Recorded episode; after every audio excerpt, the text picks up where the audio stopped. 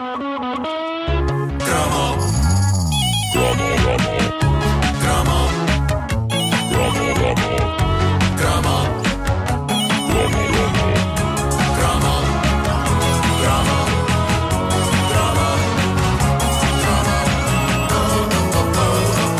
caderneta de cromos é uma oferta do Dia dos Namorados da TMN.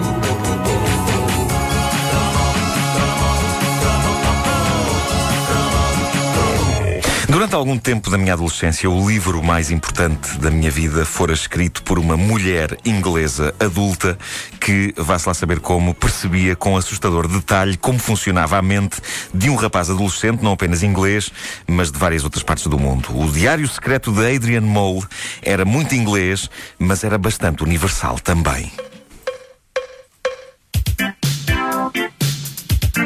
E para além do livro, havia a série de televisão que para sempre nos pôs na cabeça esta canção notável do grande Ian Dury. Uh, sem os blockheads uh, aqui. Uh, a série, se não estou em erro, passava em serões da RTP2, não era? Serões da RTP2. Sim.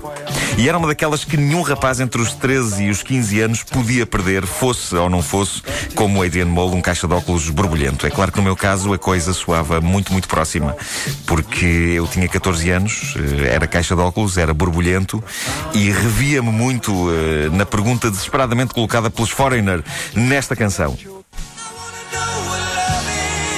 Eu queria saber o que era o amor, lá está. Uh, Adrian Mole também. Uh, o amor carnal.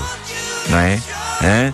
E o Diário Secreto da Adrian Mole captava na perfeição essa angústia hormonal, embora o desgraçado do Adrian acabasse por ter mais sorte do que eu, que eu também queria encontrar uma Pandora que engraçasse comigo, na altura. Enfim. Mas nada feito.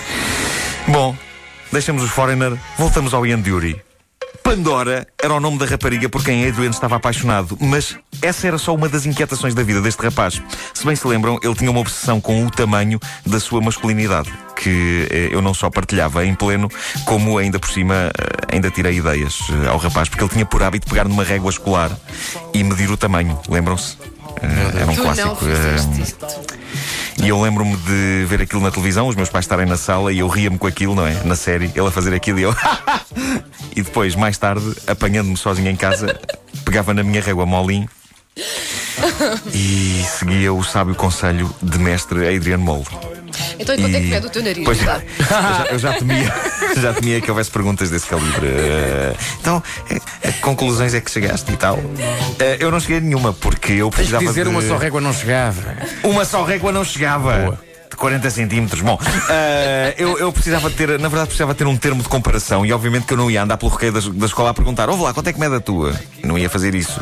Mas foram uns tempos de grande perturbação. O que vale é que havia uh, alguém a passar pelas mesmas angústias e que mal fazia o facto de ser uma figura de ficção. Era de ficção, mas milhões de jovens reviam-se nele. A série tinha ótimas audiências, os livros vendiam-se que nem pão quente. Se pensarmos bem nisto, este jovem caixa de óculos inglês era o Harry Potter do nosso tempo. Exatamente. Só não tinha poderes mágicos. Nem deu às caixas de óculos do mundo inteiro o estilo que o Harry Potter deu. Acreditem quando vos digo que sei casos hoje em dia de miúdos que ambicionam miopia só para serem como Harry Potter e engatar miúdas. Outro dia, numa loja de brinquedos, eu vi à venda óculos de Harry Potter. No nosso tempo, nós passávamos a vida a sonhar com a altura em que poderíamos deixar de usar óculos. E agora, os miúdos que veem bem pedem aos pais que lhes comprem óculos em lojas de brinquedos para serem como Harry Potter. Ai, que, que bom que era se eu tivesse a vista cansada. Ai, que bom que era se eu fosse miúdo e tivesse estigmatismo. Estejam calados, pá, vocês não sabem nada da vida. Já tenho, Bom, já, tenho uh... visto, já, já tenho visto miúdos também ir contra paredes de uh, estações de comboio. sim. Tentando passar para o outro lado desesperadamente. Pumba! Então. Eu, eu acho que nunca uma personagem literária e de uma série televisiva me disse tanto e de forma tão assustadoramente próxima como o Adrian Mole. Eu revia-me em cada pormenor, incluindo a sede que Adrian Mole tinha em ser autor. Lembram-se disso? Embora ele fosse só um teenager deprimente. Uh, se vocês bem se lembram, uma das obsessões dele era ver um romance publicado ou uma série televisiva sua, uma série cómica sobre um serial killer, a ser aprovada pela BBC. E eu ficava chocado porque eu achava que as ideias de Adrian Mole eram francamente boas e isso estimulava-me a escrever as minhas próprias ideias. Só nunca tive a lata de as enviar para a televisão, ao contrário dele, que depois levava sempre umas negas valentes da BBC. Que recebia sempre cartas. Ah, mas levar uma nega da BBC tem estilo. Tem, tem estilo, sim senhor. E lembram-se quando ele pintou o quarto todo de preto? É, para pá, ter mais estilo isso- isso e é para, tapar, clássico, para houve tapar os nódis que um estavam lá colega- por baixo. Houve um, um- um colega meu tentou fazer isso tirando, isto é verdade, tirando das canetas eh, molinho o, aquela parte de dentro, como é que é Ah, do marcador, aque- aquela, aquela coisa fofa Sim. do, A do carga. marcador, a carga do. E tentando pintar o seu quarto. Pois, pois, pois, pois. Teve uns dias sem jogar a bola, por acaso. Má ideia. Muito má má ideia. ideia. A personagem Adrian Mole foi criada pela escritora Sue Townsend para uma radionovela inicialmente, depois foi desenvolvida numa série de livros que acompanham as transformações na vida de Adrian, desde a adolescência até à idade adulta.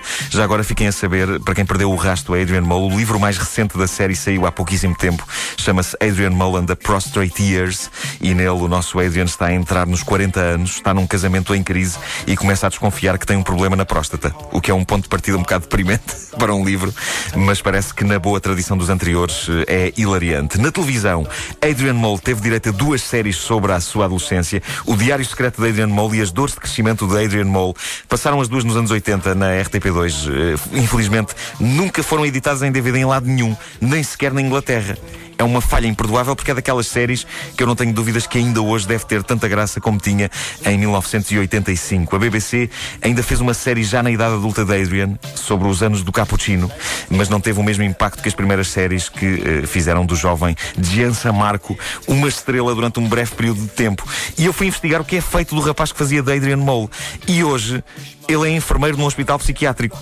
Tem 40 anos, mantém a mesma figura caixa de óculos, é casado, tem um filho com 10 anos. Numa entrevista recente a um jornal britânico, diz que não tem saudades nenhumas dos seus tempos de fama, sobretudo porque na escola e à conta da personagem Adrian Mole, professores e alunos faziam-lhe a vida negra e gozavam com o desgraçado a toda a hora, não lhe dando um minuto de sossego.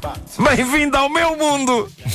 Sendo que na altura não fazia séries de televisão nenhumas nem ganhava tusto. Era só gozado, sem mais nada. Por isso, de que se queixa? De que se queixa Adrian Mole? Eu penso que pode queixar-se do apelido. Sim, Adrian Mole. Bom, sobretudo se fosse português. Adriano Verruga.